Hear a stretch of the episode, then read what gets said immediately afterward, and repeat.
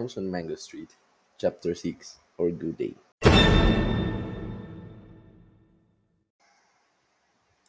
If you give me five dollars, I will be your friend forever. That's what the little sister tells to me. I only have one friend, and it is Cathy. That's my only friend. And five dollars for a friend is very cheap. She says me that they need fifteen dollars to buy a bicycle, and they already have ten. That's why they need five dollars. Cathy always says to me that I don't need to talk to them, but I like them. Their clothes are crooked and old. They are wearing shiny Sunday shoes without socks. Five dollars is what the little sister says to me. Cathy is standing in my arm, and I know, and I know that whatever I do will make her mad. I say to Cathy, "Wait a minute," and I run inside my house to take five dollars.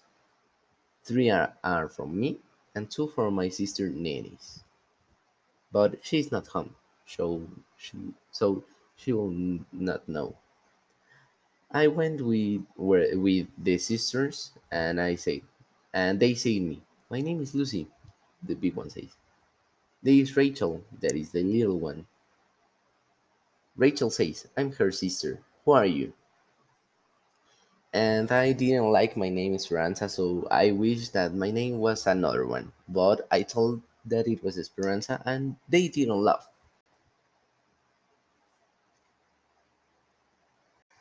They say that they are from Texas. I gave them the five dollars so they could buy the bike. So when they buy it, they say that the bike is from the three of us. So I was very happy. But we need uh, to make to have turns. First it was Rachel, then her sister, and I was the the last one. But because that day was the day that I that they bought, it, we all wanted to ride it. So we decided we all we all going to ride it, and the turns will start tomorrow. We were very fast on the street. We we passed Mr. Benny's grocery, the laundromat, the junkster, drugstore, windows and cars, and more cars. But then there was a, a woman, a fat woman, that have a little fight with Rachel.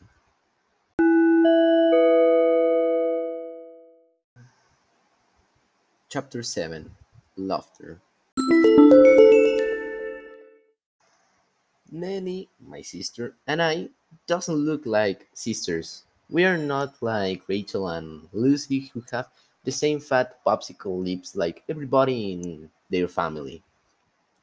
Nenny and I were more alike than you would know. Our laughter, for example, is not like very nice. It is but all of a sudden and surprised like a pile of dishes breaking. One day I was passing with Rachel and Lucy and I saw a house that was exactly or alike like an house of Mexico. So I said that to Lucy and Rachel. I said, Look at that house. It looks like Mexico. But they started to look at me like I was crazy. But Nenny said then that, yes, that's Mexico, all right. That was what I was thinking exactly. Chapter 8 Gil's Furniture Bought and Sold.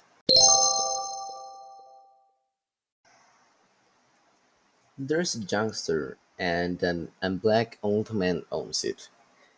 We already bought an used refrigerator, and Carlos, my sis- my brother, sold a box of magazines for only one dollar. The store is very small, with just a dirty window for light.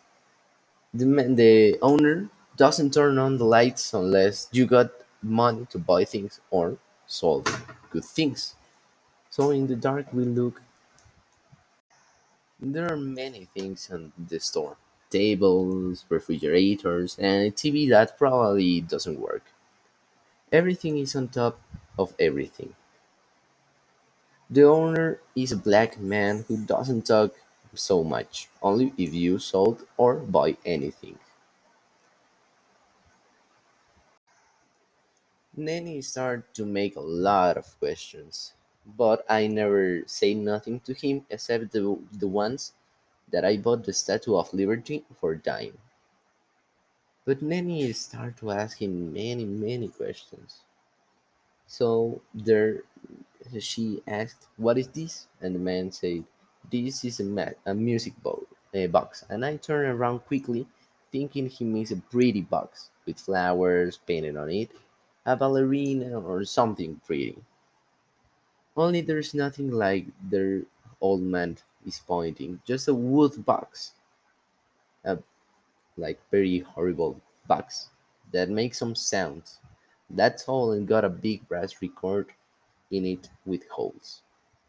Then he starts it up, and all sorts of things start happening. It like all of a sudden he let go a million moths, and all over dusty furniture, shadows, and inner bones. And they don't know why, but I have to turn around and pretend, and I don't care about the box. So Nenny won't see how stupid I am. But Nenny is stupider, is stupid than me, because she continued asking how much the box is. But the man say that this is that this is for selling.